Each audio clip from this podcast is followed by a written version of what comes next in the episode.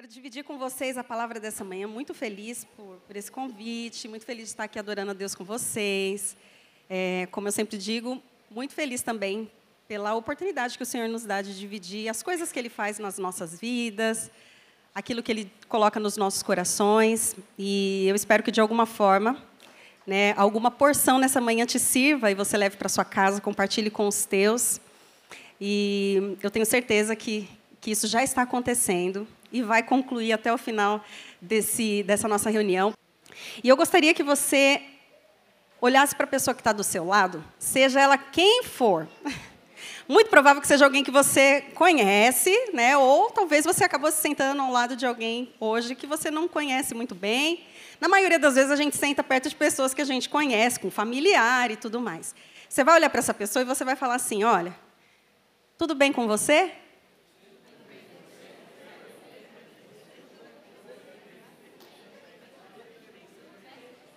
Nossa, rolou uma conversa aí. o que, que, a, o que, que a maioria respondeu? O que, que você respondeu? Tudo bem. Tudo bem, não é assim? Né? Tudo bem com você? Tudo bem. Essa pergunta, tudo bem, é, é uma pergunta que ela deveria ser de fórum íntimo, né? Ela deveria ser usada de fórum íntimo. Porque quando a gente quer saber de alguém, tudo bem com você, se você é muito profunda, né? Tudo bem com você, se você for responder real, se está tudo bem, senta que lá vem história, não é verdade? É muita coisa para falar. Então, o que, que aconteceu? Essa expressão, ao longo do tempo, ela virou apenas um cumprimento para o convívio social. Então, ela é como se fosse só um oi. Né? Quando você fala, oi, tudo bem com você? É a mesma coisa que você estivesse falando só, oi.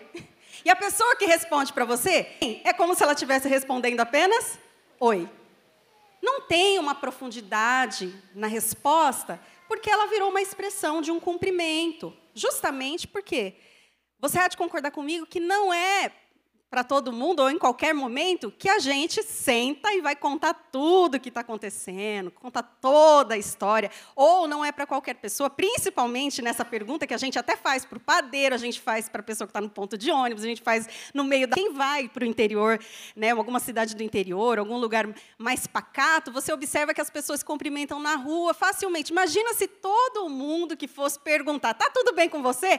Ah, fosse rolar uma resposta profunda do que estava acontecendo. A gente ia viver sentado contando história, não é verdade? Então virou um cumprimento, virou uma forma da gente só dizer um oi. Olá, tudo bem? Tudo bem. E hoje eu quero compartilhar com vocês a história. Abra a sua Bíblia em 2 Reis, seu aplicativo, versão nova transformadora, eu acho que é a que vocês usam aqui. 2 Reis, no capítulo 4, no verso 25 e 26. Segunda, no verso 25 e 26, nós vamos falar hoje da história de uma mulher, alguns personagens nessa história, mas em especial essa mulher. É uma mulher sunamita e nós não sabemos o nome dela. Nós não sabemos o nome dessa mulher a gente sabe de onde ela é e a gente sabe como que ela é. Nós vamos ver isso no decorrer do texto. Mas a gente não sabe o nome dela. Diz assim ali no verso 25: Partiu para encontrar-se com o homem de Deus no Monte Carmelo. Quando ele a viu à distância, ele disse ao seu servo Gease: Olha, é a sunamita. Corra ao encontro dela e lhe pergunte: Está tudo bem com você? Tudo bem com o seu marido? E com o seu filho? E ela respondeu a Gease: Está tudo bem. Foi o que nós respondemos aqui quando você virou para a pessoa: Está tudo bem com você? Né? De uma forma geral, você já perguntou de tudo. Está tudo bem com você? Isso envolve o seu mundo, a sua família, a sua vida. Está tudo bem com você?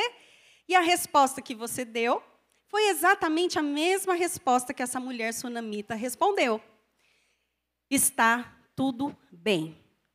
Mas hoje nós vamos aprender a profundidade que tem essa fala da sunamita. O que, que representa essa fala? Está acontecendo com essa pessoa? O que, que se passa nessa história? E como a gente pode aprender com ela? Essa palavra veio ao meu coração essa semana, alguns dias a gente recebeu a informação, né? A gente recebe as pessoas que vai fazer parte da liturgia do culto recebem a informação qual dia que ela está escalada para determinada função e alguns dias atrás eu recebi a informação que hoje seria o dia de ministrar a palavra. E como qualquer uma pessoa imagina que quando recebe uma vídeo para algo, você já começa a pensar a respeito daquilo, falar com Deus e observar de alguma forma o que, que Deus ele quer trazer para aquelas vidas que estarão ali no dia que você for falar algo para elas. Você já começa a conversar com o Senhor, querendo entender o que, é que Ele quer trazer para aquelas pessoas. E é uma verdade quando a gente diz que quando a gente traz algo aqui que o Senhor dividiu conosco, antes de chegar para você, passa por nós. Não faz sentido vocês um alimento do qual eu não provei antes. É a mesma coisa que quando alguém vai em casa, né, que você vai preparar um alimento. Eu, eu pelo menos sou assim, eu provo não sei quantas vezes, inclusive às vezes eu nem como de tanto que eu provei. Alguém me acompanha nesse raciocínio? O Carlinhos que falou, Lucila, para de degustar. Eu, enquanto estou ali fazendo, estou provando aquilo. Por quê? Porque eu vou levar aquele alimento à mesa, né? eu preparei aquele alimento e eu, que aquele alimento deu certo. Tem que passar por mim, no sentido de aquilo tem que servir para mim. Né? Eu não posso chegar, entregar alguma coisa e falar assim, nossa, está uma delícia. Sendo que eu não provei daquilo. Olha, come isso daqui, porque. Não, a gente precisa provar daquilo que o Senhor ele quer dizer para os demais, para as pessoas que estão ao nosso entorno, que querem receber uma palavra de Deus. E não foi diferente. Eu estava vindo ministrando, falando com Deus e pensando o que, que deveria acontecer. A igreja que a maioria conhece, Carlinhos e eu somos casados, nós não temos filhos ainda. Né? Nós não temos filhos. Mas a gente tem um filho peludo, que é o nosso cachorrinho, o Rendel, que muitos aqui conhecem, né? A gente fala muito do Rendel. E para quem tem é, um, um petzinho em casa, quem tem um petzinho em casa? Nossa, é muita gente. Eu achei que era minoria, mas não, é muita gente, hein, Carlinhos? Bastante gente aqui, família de pet. Para quem tem um petzinho em casa, acordar que ele é um membro da família. É verdade ou não é? Sim. Olha, um sim bem forte. Principalmente se não tiver filhos, não é verdade? Ele preenche a casa. Ele e o Rendel ele chegou para a nossa vida, o nosso petzinho, num momento muito especial, muito propício. A gente fala que ele foi um agente de Deus para as nossas vidas, para a nossa casa, a nossa família. O Rendel chegou para nós em 2014, quando o Carlinhos ele estava enfrentando um quadro de depressão. E quando ele veio, eu nunca tinha tido nenhum animalzinho assim de cuidar em casa. Eu, não, não, eu nem sabia, eu nem entendia para ser. Tanto que eu nem julgo quem não tem um, um, animalzinho de estimação e que não entende assim esse amor que a gente pega por esse bichinho. Porque eu já tive também esse, essa sensação de, nossa, que estranho, trata como se fosse uma pessoa, né? E eu não tinha isso até que eu tive o Rendel. E eu trouxe o Rendel para o, nosso, o nosso convívio como uma forma terapêutica para auxiliar no processo de cura né, um animalzinho. Os psicólogos falam que é bom ter um animalzinho, porque a pessoa, né, de uma certa forma, é uma terapêutica. E ele foi muito mais que isso. Eu sempre, minha mãe está aqui, não, me deixa negar, as pessoas que conhecem de perto, foi um agente em muitos momentos. É uma criatura dada por Deus, é um serzinho é dado pelo Senhor, como todos os animais, como né, toda espécie que Deus fez. É, é, usado para o louvor de Deus. E muitas vezes ele foi agente de bênção para a nossa casa. Mas aí o que acontece essa semana, nosso cachorrinho ele amanheceu numa crise muito severa, muitos vômitos e tudo mais, precisamos internar ele. E o Carlinhos que o levou nesse momento da internação. Quando o Carlinhos me ligou e falou, Lucila, é sério, e ele vai ficar internado. Naquele momento, me deu um aperto no meu coração, porque ele já é um, já tá, já é um senhorzinho, né? já é um cachorrinho senhorzinho. Ele tem nove anos, vai fazer nove anos, que já considera aí para a raça dele pequena, uns 70, né? Então já é um senhorzinho. A gente pede a bênção para ele já, inclusive. Brincadeira. Ele já é um senhorzinho. Então, na hora que ele me falou isso, gente, pensa, na hora eu, eu, eu gelei assim, aí eu, ele falou um pouco melhor do quadro, das suspeitas, e naquele momento que eu desliguei o telefone, eu falei para mim mesma: calma, está tudo bem. Está tudo bem. Já aconteceu isso com você? Muitas vezes, né? Está uma situação, mudou da noite para o dia uma situação. Você para tudo, respira fundo, e aí você fala o quê? Calma. tá tudo bem. Isso é uma enganação? Será que é você tentando se enganar? Será que é você querendo negar o que está acontecendo? A Sunamita, quando falou essa frase aqui, está tudo bem, o que está acontecendo com ela? Será que estava tudo bem mesmo? Será que. Qual o sentimento que ela colocava nessa frase? Está tudo bem. Vamos entender o que, que está acontecendo com essa mulher. A mulher sunamita, que nós não sabemos o nome dela, ela era uma mulher influente, uma mulher de posses, uma mulher de uma boa condição social, uma boa posição social. Era uma mulher observadora, críticas baseadas no desenrolar da história, porque aí apresenta e você vai identificando que ela tem tudo isso. Então guarda bem aí como que essa mulher era. Era uma mulher observadora, uma mulher idônea, reservada também, né? Generosa. Ela era generosa, hospitaleira, respeitosa, uma mulher de firme vontade e temente a Deus. Guarda isso aí, ó. Tudo isso que ela tinha e temente a Deus, Senhor. Quando a gente fala que alguém é temente a Deus, o que, que passa né, na sua mente? O que, como que você imagina essa pessoa temente a Deus? Ao meu ver, dentro do que eu interpreto quando a gente chama alguém de temente a Deus, é alguém que conhece ao Senhor, que tem um, uma, uma, uma sensibilidade para ouvir a voz de Deus e que está pronto a obedecer essa voz. Isso é uma pessoa temente a Deus. É alguém que conhece ao Senhor, habilidade para ouvir a voz de Deus, porque conhece, porque está sempre atento. E é obediente. Uma vez que você conhece a Deus, que você está sensível à sua voz, logo você é obediente à voz do Senhor, logo você é uma pessoa temente a Deus. E essa era a, a característica dessa mulher. E aí, lá no verso 8, do 8 ao 10, diz assim: olha, que certo dia, Eliseu, ele é essa cidade onde a sunamita morava. Onde uma mulher rica, que ela, insistiu que ele fosse tomar uma refeição na sua casa. Depois disso, sempre que Eliseu passava por ali, ele parava para comer uma refeição na casa da sunamita. De modo que ela falou para o seu marido: Sei, olha só, ela disse para o seu marido: Olha, eu sei que esse homem, Eliseu, que sempre é um santo homem de Deus. Vamos construir lá em cima um quartinho de tijolos, colocar nele uma cama, uma mesa, uma candeeira, né, uma lamparina, para que ele fique ali. Sempre que ele nos visitar, a gente pode acomodá-lo. Lembra que eu falei que ela é gentil, hospitaleira? Entra aqui essa característica. Naquele tempo, é, era muito comum que os as pessoas que estavam ali, os profetas, eles dependiam de outras pessoas para ter uma refeição, eles dependiam de outras pessoas para ter um aposento. Não é igual hoje que você tem um Airbnb, que você aluga um quarto, que você vai num, num hostel, que você aluga um hotel, que você aluga uma pousada.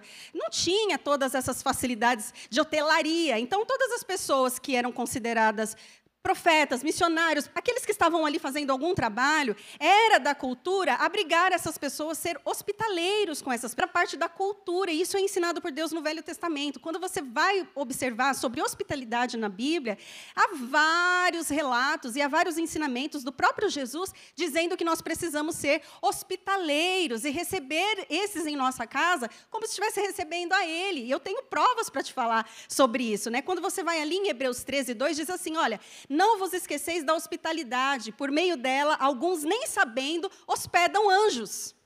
Né? Deus 25, 35 diz assim: Olha, tive fome, me deu de comer, tive sede, me deu de beber. Eu era estrangeiro e me abrigou. Eu estava nu e você me vestiu. Eu estava preso e você me visitou. Aí os justos perguntaram para Jesus: Mas Jesus, quando que a gente fez isso com você? Em que momento que você estava nu que a gente cobriu? Jesus, que hora que você teve fome que a gente não lembra? Jesus, que hora que você estava com frio e a gente te cobriu? Não lembro dessa história. Que, que momento que isso aconteceu, Jesus? Olha, quando vocês fizestes para um desses meus pequeninos, vocês fizeram para mim. Então ele ensina sobre hospitalidade. E só é hospitaleiro aquele que tem essa sensibilidade, esse amor, essa empatia pelo próximo, a empatia de olhar para alguém sem esperar nada em troca e sem falar, ah, não, esse daqui eu recebo porque esse daqui é. E esse daqui não, esse daqui eu já não recebo na minha casa, ou ah, esse daqui eu já não faço assim, ah, esse daqui eu já não atendo. Não, não, não existe isso. O Senhor nos ensina a ser hospitaleiros, né? Chamado, o nosso chamado é hospedar a presença de Deus. Você sabia disso? Que um dos nossos chamados é hospedar a presença de Deus. Mas como assim, Lucila? A gente hospeda a presença de Deus porque nós somos templos do Espírito Santo. A gente também hospeda a presença de Deus quando a gente está atento àqueles que o Senhor nos envia. E o Senhor não só envia pessoas por meio de profetas, na figura de profetas, na, fi na figura de pastor, não. Deus ele pode enviar a sua presença por meio de pessoas diversas. Por isso que ele nos ensina sobre a hospitalidade, a generosidade. Hospitalidade é, é a ação de você estar receptivo. A vida é receptiva àqueles que vêm até você, mesmo que você não saiba. Aqui na história, quando a gente vê Sunamita falando com o esposo dela, ela deixa bem claro: olha, sei que esse homem que sempre vem aqui é um santo homem de Deus. Observou, ela prestou atenção, ela estava observando, ela recebeu ele na sua casa para tomar uma refeição, ela observou sua conduta, o seu jeito de ser, a presença de Deus era com Eliseu, e ela disse: Eu sei que ele tem traços de que carrega a presença de Deus com ele. Vamos fazer algo mais por ele, meu esposo? Vamos construir um quartinho aqui na nossa casa? Porque ele está vindo sempre para Sunem, ele precisa de um lugar para repouso. Vamos construir um quartinho, colocar uma caminha, uma mesinha, uma lamparina, e tem um lugar de repouso. Porque eu sei que ele é um homem de Deus. Ou seja, ela está hospedando de alguma maneira a presença de Deus. Ela está buscando de alguma maneira recepcionar aquilo que está vindo da parte de Deus. E aí a nossa pergunta fica: o quanto que nós estamos nos preparando para hospedar a vontade de Deus, para hospedar a presença de Deus? Em Mateus 10, 40 diz assim: olha, quem vos recebe, a mim recebe. E se recebe ele que me enviou. Quem recebe um profeta como se deve, receberá um galardão de um profeta. Isso aqui é as palavras de Jesus dizendo aos seus discípulos. Jesus reuniu seus discípulos e falou assim: Olha, agora vocês vão fazer a missão de vocês. Quem receber vocês, recebe a mim. E quem recebe a mim, recebe quem me enviou. Quem que me enviou? Deus. Ou seja, quando recebemos aqueles que Deus nos envia, recebemos a presença de Deus. Quando nós recebemos alguém, ou quando alguém, com a presença de Deus, nós também estamos vivendo essa mesma, essa mesma, é, essa mesma profundidade do que esse texto está dizendo.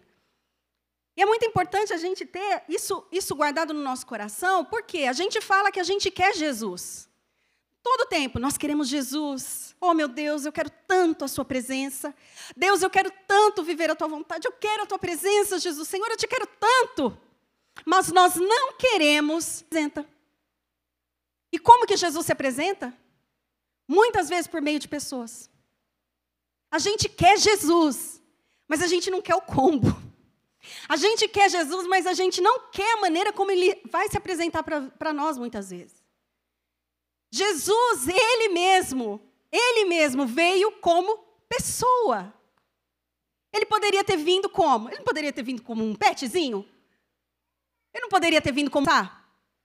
Jesus não poderia ter vindo como, sei lá, uma coisa inanimada? Jesus poderia ter surgido de várias formas, mas ele escolheu vir como pessoa.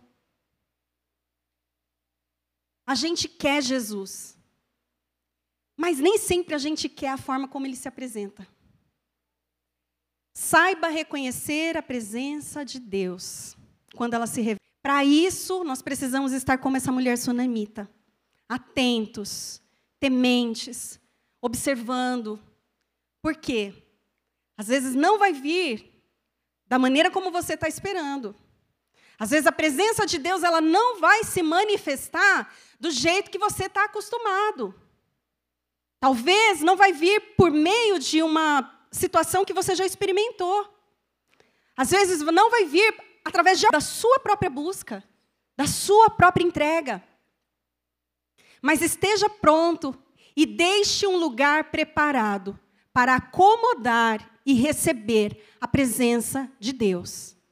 E saiba identificar quando Deus enviar a presença dele por meio de alguém, quando Deus enviar a presença dele por meio de uma palavra diretamente ao teu coração, quando Deus enviar a palavra dele ou a presença dele num sopro, num vento, não importa, esteja atento como essa mulher estava para você recepcionar a presença de Deus. E lá na palavra diz que quando a gente faz isso, o nosso galardão ele vem, porque a gente entende que a presença de Deus chegou. E onde a presença de Deus se instala, não vai. Você já ouviu isso, né?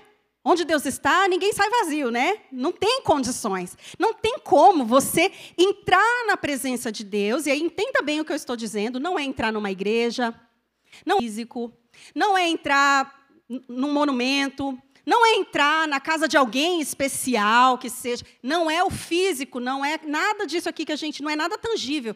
A presença de Deus é aquele lugar secreto que você consegue acessar quando você faz aquilo ali, olha, de buscar ao Senhor, de ir para aquele lugar que o Senhor está te chamando, que você sabe onde é, que você sabe como faz, e ali você encontra a presença de Deus. Quando você encontra, quando a presença do Senhor se revela, você sai dali com alguma coisa. Você sai dali com uma marca, você sai dali com uma palavra, você sai dali com ânimo, de alguma maneira você sai diferente, porque a presença de Deus ela se manifestou a você. E aí a palavra lá diz, lá no verso 11, do, do mesmo capítulo que nós estamos lendo, nos versos 11 a 17, diz assim: olha, a hora de retribuir, né? Um dia, quando Eliseu chegou, ele subiu ao quarto e se deitou, lá no quartinho que foi preparado para ele. Aí ele mandou chamar a sunamita. Falou, Gease, vai lá, chama a sunamita aqui, por gentileza. Manda ela vir até aqui. Então, o Gease, que era o servo do, do Eliseu, subiu até lá, né, chamou a sunamita, e quando ela veio, ele falou assim: Olha, o que, que nós podemos fazer por você? Perguntou para a sunamita. O que, que a gente pode fazer por você? A gente tem visto todo o trabalho que você fez por nossa causa. Você construiu um ambiente para a gente ficar quando nós viemos aqui. Você prepara as refeições. Você, o que, que a gente pode fazer por você? Eliseu era um profeta. Ele poderia é, orar ao Senhor, ele poderia fazer algo acontecer ali pelo poder que o Senhor havia depositado sobre a vida dele. Ele dá aquela oportunidade para aquela mulher. Pensa você, você está na sua casa, né? De repente você está recebendo alguém que vai falar assim: olha, fala o que você quer, vamos orar ao Senhor, porque o Senhor ele vai te responder. A gente quer de alguma forma orar pela sua vida, interceder por você, é uma forma de retribuir aquilo que você está fazendo. É capaz da gente tirar uma lista, né? Ó, oh, eu vou tirar todos os pedidos que eu tenho. Ainda bem que você perguntou, Eliseu. Ainda bem que você perguntou o que, que eu estou precisando, porque eu estou precisando de tanta coisa. Mas não é isso que acontece. Ele pergunta para ela: olha, você teve todo esse trabalho de cuidar de nós. O que, que nós podemos fazer por você? Você quer que eu interceda por você junto ao rei? Ou ao comandante do exército? E aí o que, que ela respondeu? Estou bem. Eu estou bem entre a minha própria gente. Ela está querendo dizer assim: fica tranquilo, alta, está tudo bem. Não precisa interceder por mim, para o prefeito, para o presidente, não precisa falar de mim para ninguém, não precisa pedir nada. Está tudo bem. Eu estou fazendo isso aqui sem reservas. Está tudo bem. Eu estou sendo generosa. Está tudo bem. Não precisa interceder por mim, que eu já estou bem com o meu povo. Está tudo certo. Talvez se fosse a gente, a gente ia falar assim: ah, então, sabe o que? Ainda bem que você perguntou. Não é? Ah, ainda bem que você perguntou. Perguntou se estava tudo bem, eu falei que estava tudo bem, mas ainda bem que você perguntou duas vezes. Que agora você perguntou, eu vou falar. Ela poderia ter discorrido alguma coisa. E aí, mais tarde, o Eliseu perguntou para o Gease: o que, que a gente pode fazer por ela? E ele respondeu: bem, ela não tem filhos e o seu marido é idoso. Então Eliseu mandou chamá-la de novo. Falou: ah, Geaz era o servo, né? Então o Geaz, ele, é, é aquele, eu imagino que Geaz é aquele que sabe de tudo, sabe? Sabe aquele que sabe de tudo? Você precisa saber, do, você precisa saber o número do sapato de alguém. Você chega naquela pessoa e fala assim: descobre para mim o, número de sapato daquela pessoa. Sabe? Não tem? Não tem aquele que você fala, meu Deus, eu tenho um jeitinho. sabe o que, que é? Eu queria dar um presente para fulano, mas eu não sei o que ela gosta. Não, calma aí, peraí, a gente descobre. Geazi era ligeiro, ó. Ele já tinha, ó, observado tudo que estava acontecendo, e aí ele fala para o seu, seu senhor, para Eliseu: Observei, ela não tem filhos, e o seu marido é idoso. Aí o Eliseu mandou chamá-la de novo. O Eliseu fala: manda ela voltar aqui então. E aí, quando ela volta, ele disse: Ei, mulher, por volta desta época, no ano que vem, você estará com um filho nos braços. Ele não perguntou o que ela precisava, ele nem perguntou se ela queria.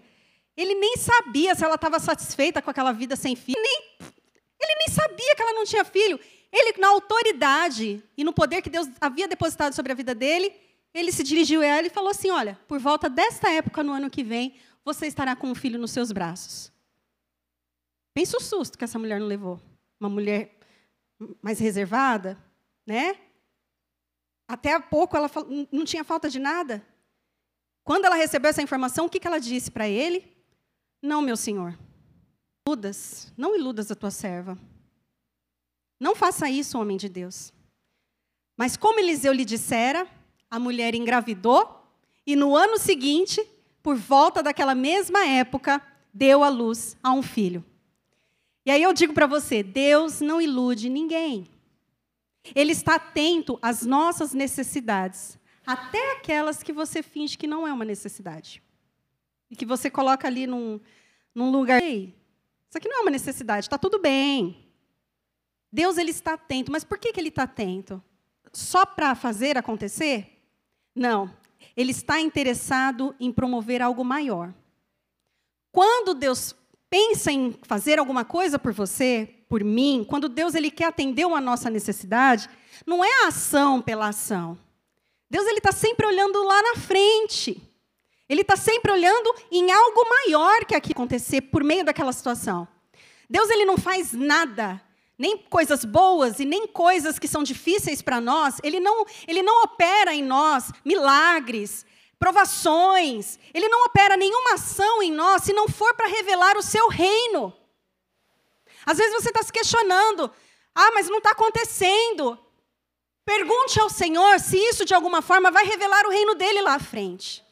Deus ele vai promover ou não promover de acordo com essa condição. O reino dele vai ser revelado de alguma forma. Então Deus ele sempre vai atender uma necessidade sua ou minha né? Mesmo que a gente esteja percebendo ela ou não, pensando em algo maior, e pensando em algo superior. E o que, que é superior? É só a realização daquilo? Não. É a revelação do seu reino manifesto através da nossa vida. E o que, que é o reino de Deus manifesto? O que, que é venha o reino? Quando ele é glorificado por meio daquilo que nós estamos vivendo, realizando, fazendo e acontecendo, seja nos momentos bons, ou seja, em momentos difíceis. É possível que Deus seja glorificado e o reino dele se estabeleça nos nossos momentos difíceis também.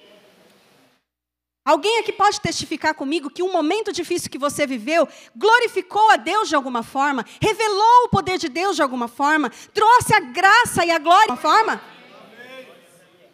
É possível você viver isso. E aqui nós entendemos que é isso que está acontecendo, né? Deus se revela e dá para ela ali, atende, né? Dá aquela, entrega aquela promessa, faz com que aquela criança ela, ela aconteça no, no meio daquela família. E aí, nós olhamos lá um pouquinho mais à frente, no verso 18. Aí eu falo para você: já te aconteceu de Deus tirar de você uma coisa que você nem tinha pedido? Como que é quando Deus tira de você uma coisa que Ele te deu e que você não tinha pedido e aí você falou, uai, uai, e aí? Eu nem tinha. Me perguntou o que, que eu precisava. Eu falei que eu não precisava de nada. E aí você me deu, eu nem esperava. Eu comemorei, eu celebrei, eu vivi, e de repente. Ei, Deus, o que está rolando, né? O que está pegando, Deus? O que, que, que, que, é isso? Serginho Malandro agora? E aí é? Que, que é isso que está pegando? Só, só riu quem é da, da época do Sérgio Malandro, hein? Tô ligado. Galerinha nova nem sabe o que é isso. Eu escutei, era assim. Nos versos 18, fala assim: olha, o menino cresceu e certo dia foi encontrar seu pai. Ah, pensa, gente, se não era a alegria da casa, esse menino? O pai já era de, já era de idade. A mãe, que tá, eles viviam numa condição, já estava legal. Não foi lá no começo? A gente não viu isso? Estava tudo bem, família bem, na sociedade bem, condições bem, tudo bem, tudo bem, tudo bem. E aí, para coroar, tem uma cereja do bolo. Um filho que eles não tinham. Pensa se essa casa não era 100%, não é? Não é? Pensa assim. Acho que estava, nossa. Aí o pai estava lá trabalhando, o filho já crescidinho. Imagina ali um menininho já espertinho. Ele vai aonde o seu pai está. Foi encontrar o seu pai, que estava com os ceifeiros. De repente, ele começou a chamar o pai gritando: Ai, minha cabeça! Ai, minha cabeça! servo. Leve-o para a mãe dele. Leve-o. Devolve ele lá para a mãe dele. Corre, leva ele para casa. E o servo pegou e o levou à mãe. E o menino ficou no colo dela até o meio-dia, quando morreu. Gente, quando nós escutamos a palavra de Deus assim, né? A gente geralmente já sabe o desfecho. Então, a gente fala, pô, morreu, né? Poxa, morreu. Ah, mas que bênção, né? Daqui a pouco ele vai reviver. Desfecho. Mas agora se coloca no lugar dessa mulher que não, não sabia o que ia ser aquilo. Se coloca no lugar dessa família que não tinha ideia do que seria após essa situação. Nós sabemos porque nós estamos aqui com os relatos bíblicos. Então a gente sente, poxa, que tristeza, mas a gente já sabe o que, que vai vir. Agora, aqui no caso dessa mulher, pensa só, pensa no estado dessa família. Ficou com meio-dia e ele morreu. Queridos, ela pediu esse filho. E aí, Deus? Você tirou de mim uma coisa que eu nem tinha te pedido. Estava tudo bem. Sabe aquela história? Só foi mexer. Já falou isso? Estava tudo bem, estava tudo quieto. Mexer. Só foi para Deus, para que, que o Senhor inventa história? Aonde que vai ser glorificado nisso? Aonde? Existe isso? Deus prometeu, cumpriu e depois levou. É possível, Deus? Como que. Estava vindo glorificando até agora, e aí de repente você leva, e agora? Como que fica? o que, que eu faço? Vamos ver a conduta dessa mulher. Há um lugar secreto onde Deus se revela. O Deus que vem em secreto é aquele Deus que está descrito lá em Mateus 6,6. Que diz assim: entra no teu quarto. Quando você quiser falar com o Senhor, entra no teu quarto. Faça o quê? Feche a porta. E ore em secreto. E o Deus que te vê em te recompensará. Mais uma vez, não é o ambiente físico, tá? A gente usa o ambiente físico, a gente tem o nosso lugarzinho. Na minha casa também é o meu quarto, eu não sei onde é na sua casa, ou o lugar que você se recolhe para falar com Deus. Talvez é debaixo do chuveiro, talvez é no banheiro da firma. Né? Quem aqui já chorou no banheiro da firma falando com Deus? Já tem, ó, tem gente. Eu também já tive no banheiro da firma. A operação está lá. Quem aqui já chorou e falou com Deus? Às vezes é lá no momento da pia, do almoço. Quem? Quem aqui já usa o, uma hora que você está ali no carro, dirigindo, no trânsito? Quem aqui? É o momento que você rasga o coração. Quem aqui é andando na rua, quando você está sozinho, está andando na rua, você fala, meu, tem que, vou dar, vou dar uma volta. Né? Eu vou dar uma volta. Vou dar uma volta. É onde Deus já sabe. Ele fala, ah, vamos, vamos lá, que eu preciso com você também. Vamos lá, a gente vai conversar agora. É um lugar secreto que você sabe aonde é e como acessar. Essa mulher, na hora que encontrou seus filhos ali, ó, nos seus braços, se deu conta que ele estava morto, aonde ela foi? No verso 21 diz assim: olha, ela subiu ao quarto do homem de Deus. Ela subiu para onde? No quarto do homem de Deus. Uma, uma mulher com uma condição, família, tudo ok. Você acha que não tinha um quartinho para esse menino? Você acha que esse menino não tinha um quarto?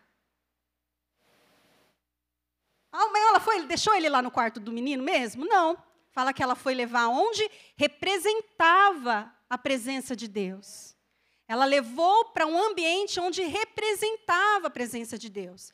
Eu não estou falando, gente, prestem bem atenção, não é um ambiente físico, não é Eliseu a presença de Deus, não é humano. Não, é o que representa a presença de Deus, é a forma que ela sabe acessar a presença de Deus. Então ela subiu com esse menino para o quarto de Eliseu. Ele não estava. Ela subiu para o quarto do homem de Deus, a palavra fala. Deitou aquele menino na cama, deitou, descansou aquilo ali, saiu e fechou a porta.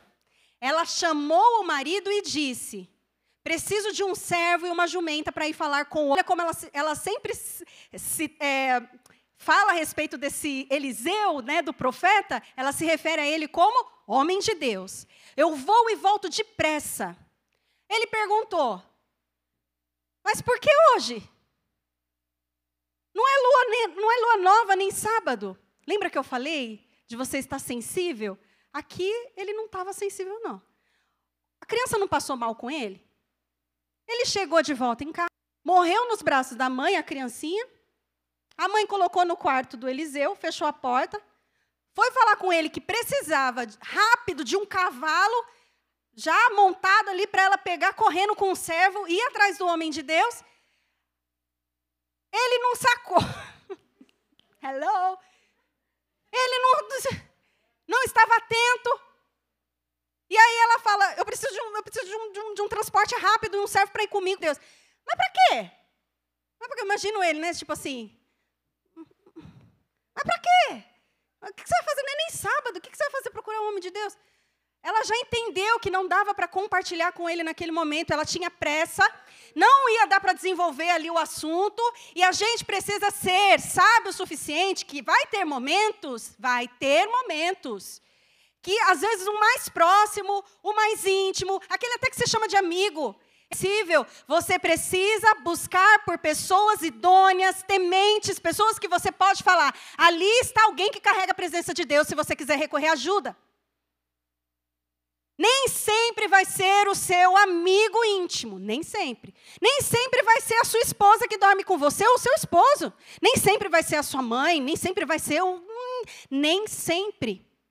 Esteja atento, você precisa ter uma rede de pessoas que, no momento de buscar a orientação de Deus, se você precisar de alguém, você precisa estar ciente de que precisa ser alguém que Deus vai te mostrar quem é. Mas às vezes você faz o quê? Eu vou ligar para minha amiga. Aí liga para amiga, a amiga liga para mais sete. Ah, aí oh, eu vou colocar no Instagram. Hoje o dia está difícil. Aí chove de mensagem. Oh, seu. Aí o dia está difícil, aí o dia está difícil, porque não sei o que, não sei o que, não sei o que, não sei o que, não sei o que. Oi, cara, o que aconteceu? Mano, você não sabe. Nem, nem a pessoa só fala, beleza, vai ficar tudo bem. Acabou o assunto. Não te traz nada que vai resolver a sua situação, a sua circunstância. Precisamos estar cientes do momento certo de compartilhar as coisas com pessoas certas, idôneas, preparadas por Deus para aquilo. O líder espiritual às vezes vai ser o pastor, às vezes vai ser sim o seu companheiro, a sua companheira. Nem sempre vai ser um e outro que você já pensou aí. Se acontecer qualquer coisa, eu ligo para aquele. Nem sempre. Porque talvez aquela pessoa, por mais que te ame, por mais que queira, por mais que conheça você, talvez ela não está sensível ao que Deus quer trazer e fazer na sua vida, no seu interior, na sua história. Respeite isso também, porque isso é uma forma de você respeitar a sua história. Porque aí, às vezes você começa e aí vira um furdúncio. Às vezes vem um conselho que não era para vir, às vezes vem uma ação que não era para acontecer. Se aquela mulher começasse a berrar com o filho no colo, Socorro, meu filho! Ia vir a vizinhança inteira. Não é verdade? A vizinhança inteira ia acudir. O profeta não ia passar nem na cabeça dela. Ela nem ia lembrar de levar o menino para o quarto do profeta. Ela nem ia orar. Ela ia já ficar tão atordoada com tanta gente na casa dela. Chama o SAMU! Chama o SAMU! Não ia dar tempo. Há momentos que você vai dizer: Ok, está tudo bem. E o que, que quer dizer esse ok, está tudo bem? Vamos entender um pouquinho mais. Ela pegou aquele cavalo e foi-se embora atrás do profeta Eliseu, lá no verso 25. Assim ela partiu para encontrar-se com o homem de Deus no Monte Carmelo. Quando ele a viu à distância, quando ele avistou ela, tá, tá, tá, Ele disse ao seu servo: Olhe, olha ali, Jaze, é a sunamita que está vindo. Corra ao encontro dela e pergunte para ela se está tudo bem. E o Gease vai na direção dela. Quando dá de frente com ela, o que, que ele pergunta? Está tudo bem com você? Está tudo bem com o seu marido? Está tudo bem com o seu filho? E ela responde a Gease: Está? Que mulher doida. Gente, que mulher. Não é? Primeira coisa que a gente fez. Mulher doida. Primeiro, ela deixa o filho no lugar ali onde representa para ela a presença de Deus. Ela fecha a porta, ela pega um cavalo e ela vai para o Monte Carmelo. Esse Monte Carmelo, quem conhece ali? Foi ali que Deus revelou para os profetas de Baal quem é o Deus vivo. Foi ali que Deus revelou a sua presença. Ela vai para o Monte Carmelo caçar esse, esse homem direta. E ela chegando lá, Gease vem ao encontro dela, a, a, a pedido do, do Eliseu, né? Tá tudo bem? Tá tudo bem com você? Sabe quando você vê uma pessoa que ela tá toda desesperada? Você já pergunta, né? Você olha para a cara dela, você está vendo que tem alguma coisa. Tá tudo bem com você? Tá tudo legal? Tudo sob controle? E ela fala o quê? Está tudo bem. Essa fala está tudo bem, na verdade é uma fala do nosso espírito. Lá o salmista diz assim: Olha, por que está batido a minha alma? Em Salmos 42. Por que está batida? Por que está abatida a minha alma? Calma. Espere em Deus. É quase que dizer: calma, vai ficar tudo bem. Quando nós dizemos, que foi o que aconteceu no início da minha semana, eu recebi uma notícia que no meu coração, eu não falei para ninguém, ninguém perguntou para mim, mas a palavra já veio. Era como se o Espírito estivesse dizendo à minha alma: calma, vai ficar tudo bem calma, porque a nossa alma, ela vai se desesperar.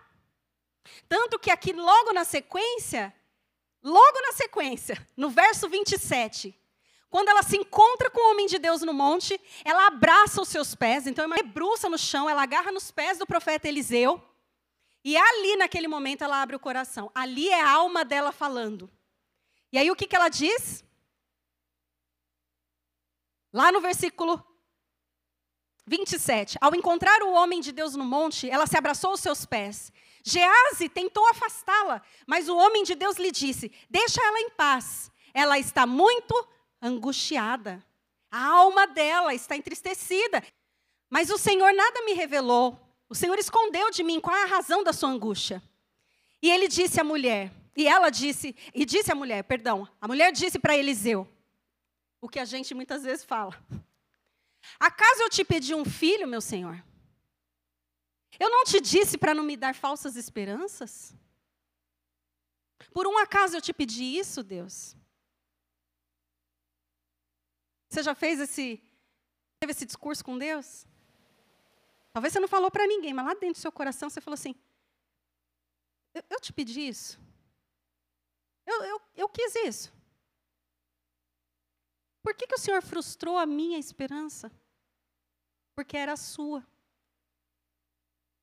Nós cantamos aqui que Ele é a nossa esperança. Nós cantamos aqui que Ele é a nossa âncora. E Ele não frustra a expectativa e as esperanças. Homem, se esse homem estiver muito atento ao que Ele está fazendo. Porque aí a nossa esperança está pautada naquilo que Ele vai fazer. A nossa esperança e a nossa fé está pautada naquilo que nós não estamos vendo muitas vezes. Mas ela está angustiada, a alma dela está dizendo. Ela poderia ter respondido para o profeta Eliseu: Olha, está tudo bem, como ela vinha dizendo até então, está tudo bem. Não, naquela hora a alma dela extravasa. Por quê? Ela está dizendo para a pessoa certa. Ela está recorrendo: Olha, não está legal. Por um acaso eu te pedi um filho? Agora resolve minha situação. Muitas vezes a gente chega assim diante de Deus: Deus, agora resolve a minha situação. Deus, agora fala o que, que eu faço. Deus, agora me diz, e aí? O Senhor me deu, eu nem pedi, agora tirou. Na presença de Deus, e para os que são de Deus, nós podemos almas. Nós podemos abrir o nosso coração, porque nós sabemos que seremos acolhidos pela presença de Deus. E no verso 27, quando ela se encontra com esse homem e passa tudo isso, lá no 29, ele diz para Gease: Gease, põe a minha capa por dentro do cinto, pegue o meu cajado e corra, corra. Se você encontrar alguém, você nem cumprimenta. Se alguém te cumprimentar, nem responda. Vá direto, vá direto para cá. Você chegar lá, ponha o meu cajado sobre o rosto do menino.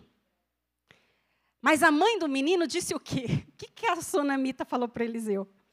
Eu juro pelo nome do Senhor e pela tua vida, que se você ficar aqui, eu também não saio daqui. Se você não for, eu não vou. Ela tinha certeza, ela era de firme vontade. Ela falou: Não, eu preciso entender isso aqui, Deus. Eu vim buscar o Senhor e eu quero saber o que está pegando, o que está acontecendo. E aí no verso 31, o Geás ele chega lá primeiro, ele coloca o cajado sobre o rosto do menino, mas o menino não reagiu e nem falou. Então Gease volta para se encontrar com Eliseu e ele disse: O menino não voltou a si. Quando Eliseu chega à casa, lá estava o menino, morto, estendido na cama. Prestem atenção o que aconteceu aqui. Ele entrou, fechou a porta e orou ao Senhor, que nos vê em secreto. Ele entrou, fechou a porta e orou ao Senhor.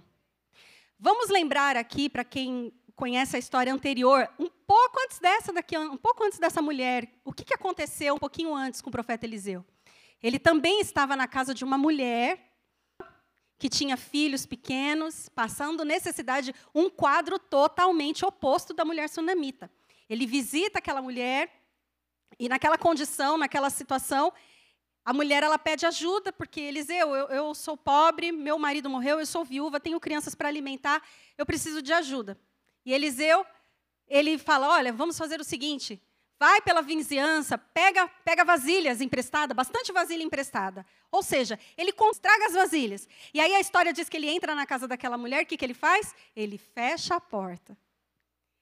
Ali naquele momento, falando com Deus, o milagre acontece. E depois que acontece, ele fala: agora sim, vai, vende esse azeite que foi multiplicado, vende todo esse, esse, esse milagre que aconteceu, fala do que aconteceu, passa isso adiante, porque o milagre chegou na tua casa. Muitas vezes, quando Deus está fazendo nossa vida, queridos, muitas vezes, quando Deus está agindo, é nesse momento do secreto. É no momento que você fecha a porta, que você se recolhe, que você ora, que você busca. E às vezes são poucas pessoas que vão participar daquele momento contigo. Às vezes ninguém, talvez. São poucas pessoas que vão estar contigo naquela hora. E às vezes foram pessoas que até contribuiu para aquilo ali acontecer, mas naquele momento que Deus está te transformando, que Deus está te trabalhando, que Deus está, está te afunilando, te refinando, às vezes vai ficar ali, ó, é você no secreto com Deus, que Ele vai revelar o seu milagre. Mas no momento que esse milagre acontecer, no momento que isso se revelar, é porque o reino dele se estabeleceu, a vontade dele aconteceu. É hora de você manifestar isso. É hora de você dividir aquilo que Deus está fazendo. É hora de você contar o testemunho. É hora de você dividir com outros que também precisam ser acrescidos de graça. Às vezes o Senhor ele opera, faz, e aí depois que aconteceu, que fica tudo legal, você faz o quê? Mantém a porta fechada. E você não hospeda, você não gera, você não faz pelo outro aquilo que fizeram por você. Você guarda, deixa ali fechado. Não, Ih, esquece essa história aí, ó. Ninguém precisa saber que o menino morreu. Não, nem, nem não conta isso para ninguém, não. Não, ih, o povo não vai entender. Eu não preciso sair em defesa de Deus. O que Deus faz, Ele está certo do que faz.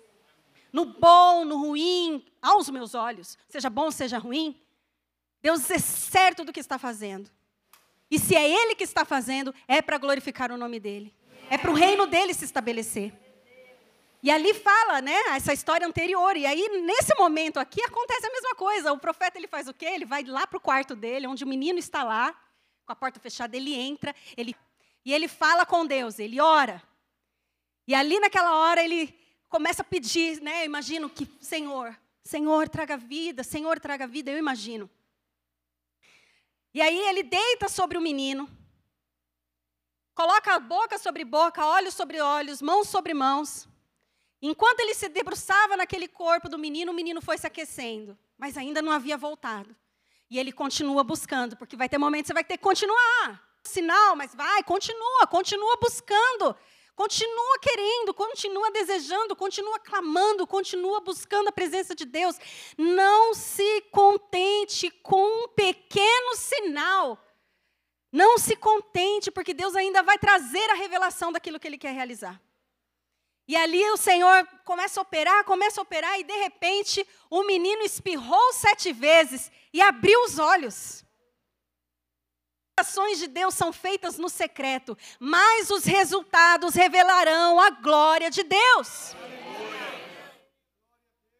E eu quero compartilhar com vocês, meus irmãos, um momento que a minha casa passou, que talvez hoje eu olho e falo, Senhor meu Deus, como é bom, como é bom a gente viver aquilo que o Senhor deseja que nós vivamos, entender o que Ele está fazendo. Às vezes você não entende, precisa passar um período.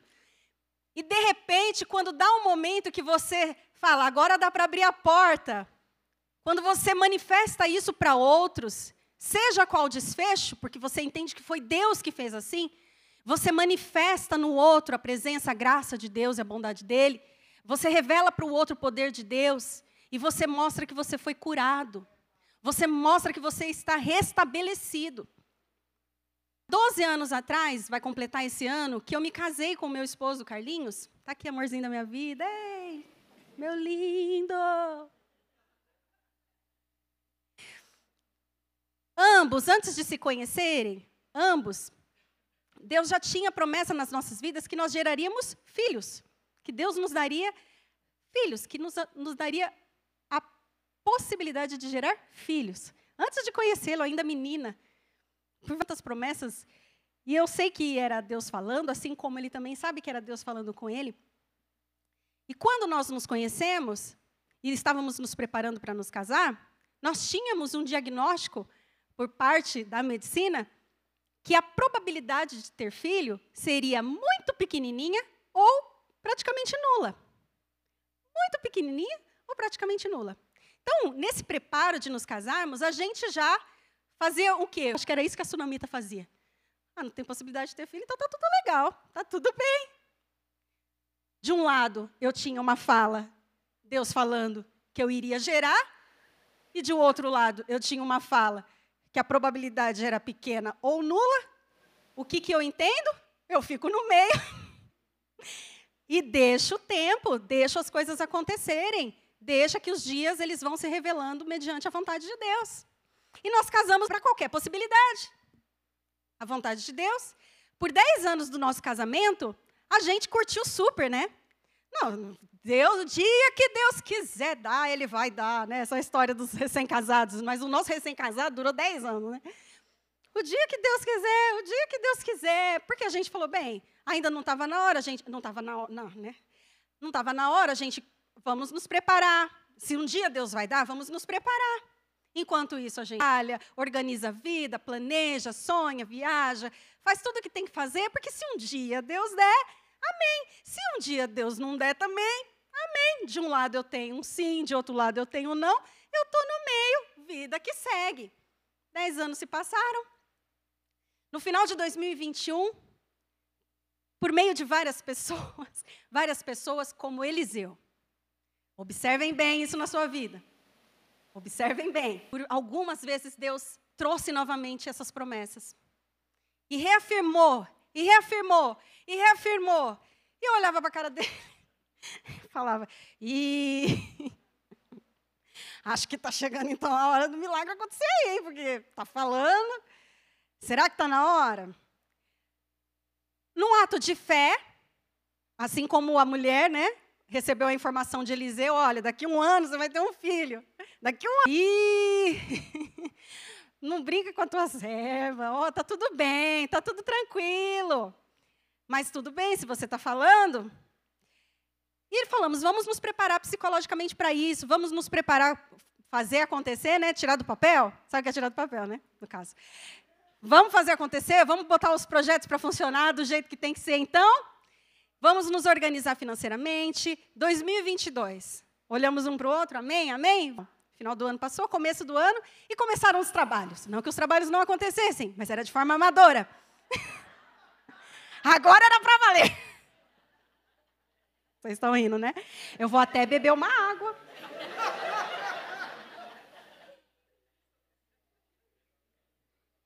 Na nossa cabeça, só para vocês saberem, né? O que eu estou compartilhando com vocês aqui, já, a gente já, já alinhou, né, amorzinho?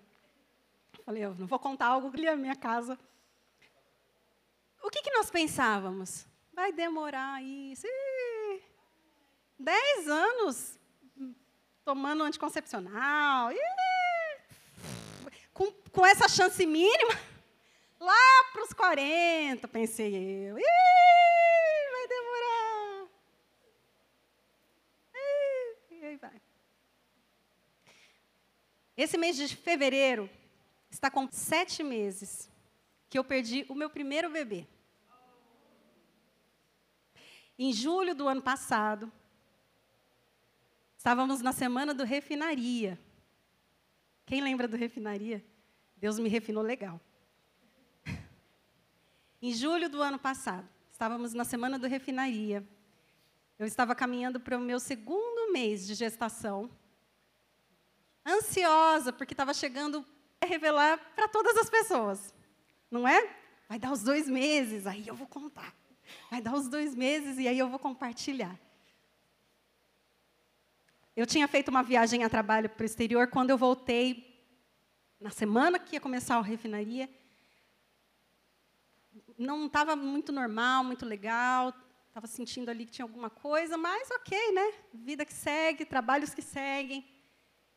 E naquela semana, comecei a refinaria no sábado, no domingo, comecei a passar muito mal. E naquela semana, fiquei é, de repouso absoluto e o Senhor levou para ele o que ele tinha me dado, o que ele tinha nos dado. Eu fiz essa pergunta da sunamita. Eu perguntei para Deus algumas vezes, eu falei assim, mas eu estava tudo bem. Eu não tinha pedido, estava tudo bem. Estava tudo tranquilo. A gente estava tranquilo, sossegados. Você questiona, eu questiono, nós questionamos, é a nossa alma. É a nossa alma chorando. Porque às vezes a nossa expectativa, ela é frustrada. A nossa esperança, ela é frustrada. E eu me recordo que quando eu saí do hospital aquela semana, nós, eu chegando na minha casa, a minha mãe estava comigo, meu esposo. Minha mãe me abraçou forte, a gente chorou junto, e aí eu me sentei com meu esposo no sofá e eu falei: esse é o nosso lugarzinho secreto. Estamos no nosso lugarzinho secreto. O que, que nós vamos fazer agora? Ele olhou para mim: vamos entregar propósito. Tudo que Deus faz, Ele cumpre um propósito. Tudo que Deus permite, Ele cumpre um propósito para que o reino dele se manifeste de alguma forma. No final do ano, eu consegui abrir a porta. Eu compartilhei com os, os nossos amigos da célula de casais jovens. E foi um momento tão especial para nós, eu me senti curada.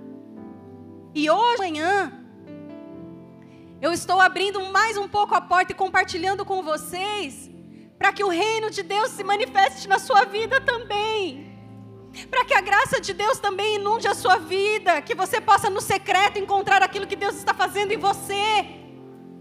Se Deus vai me dar a oportunidade de gerar, espero que sim, mas se não acontecer, eu entrego tudo a Ele, porque eu creio que é Ele quem me abastece, é Ele supra a minha casa. No momento que nós sentamos juntos, nós oramos ao Senhor, nós falamos: Senhor, nós te devolvemos, porque veio, cumpriu o seu propósito e é teu. Por muitos dias eu fiquei pensando: isso é tão íntimo, eu não vou compartilhar isso com ninguém. O dia que o Senhor me der a oportunidade, se me der a oportunidade um dia de gerar novamente, eu conto que eu já tinha perdido um bebê.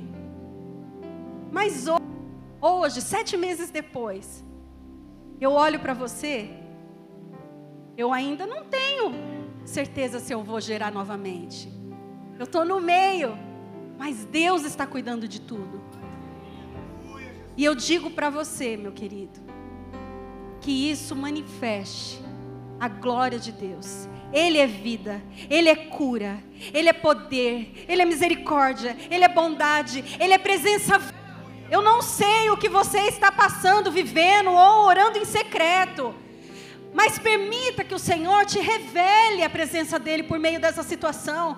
E após viver essa presença, abra a porta e manifeste o reino de Deus. Se esconda no esconderijo do Altíssimo enquanto você vive esse processo, esse milagre, enquanto você vive essa luta, seja o que for. Mas no momento de abrir a porta, e talvez hoje Deus está à porta, porque eu quero manifestar na sua vida, através dessa dor, através dessa bênção. Não esconda para você quando você estiver curado e pronto para abrir essa porta.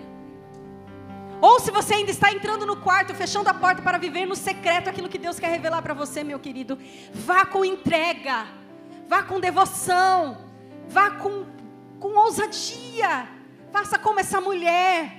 Que o teu espírito diga para a tua alma: está tudo bem, mas quando Senhor, Senhor, me ajuda, me, me dá graça, me fortalece, mostra, Senhor meu Deus, o teu reino através da minha vida. Eu creio que Ele é a cura. Eu creio que Ele é a vida. Eu creio que Ele é o Deus Todo-Poderoso. Eu creio que Deus é verdade. E que Ele não mente, nem ilude nenhum de nós. Olha para a pessoa que está do seu lado novamente. Diga: se não estiver tudo bem, vai ficar tudo bem.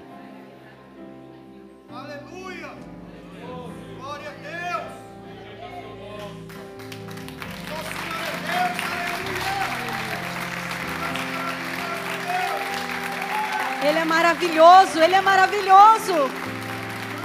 Aleluia!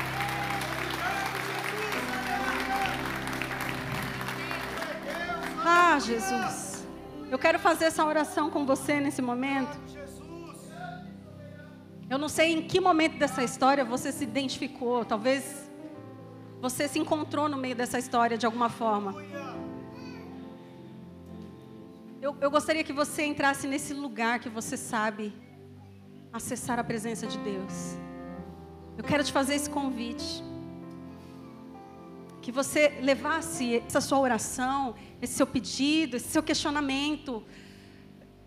Eu não sei o que você carrega, mas eu quero pedir. Se você entendeu, está sensível o que Deus está te falando nessa manhã, esse é o momento de você levar até até o lugar secreto que você sabe como acessar. Você já chegou naquele lugar. Você já conhece esse lugar. Você sabe como é que Deus se revela para você. Você entregue para Ele, assim como essa mulher sunamita fez. Coloque descansado nesse ambiente secreto. Feche a porta e busque. E busque. E busque não porque você só quer uma resposta, mas porque você quer a presença. Que você quer a presença dele na sua vida. Você quer a presença dele na sua vida. É ela quem vai te ajudar, quem vai te ajudar a chegar onde você precisa chegar. Ela que vai fazer você trazer o reino dele. Instalar esse reino e o nome dele ser glorificado. Fique de pé comigo, vamos fazer essa oração.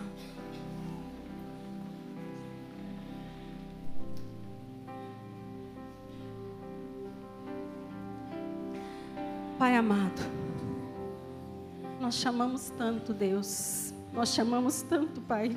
Deus, nós chamamos tanto, Senhor. Espírito Santo de Deus, que o Senhor conduza cada pessoa que está aqui nessa manhã para aquele lugar, Senhor Jesus, onde a Sua voz é nítida. Quando o Senhor Jesus Cristo está falando conosco, Pai, nos ajude a acessar esse lugar, Deus. Nos ajude a acessar esse lugar, Senhor, onde está a tua presença abundante. Espírito Santo de Deus, que a tua igreja possa compreender o que o Senhor diz. Oh, Jesus, nós confiamos em ti, Jesus.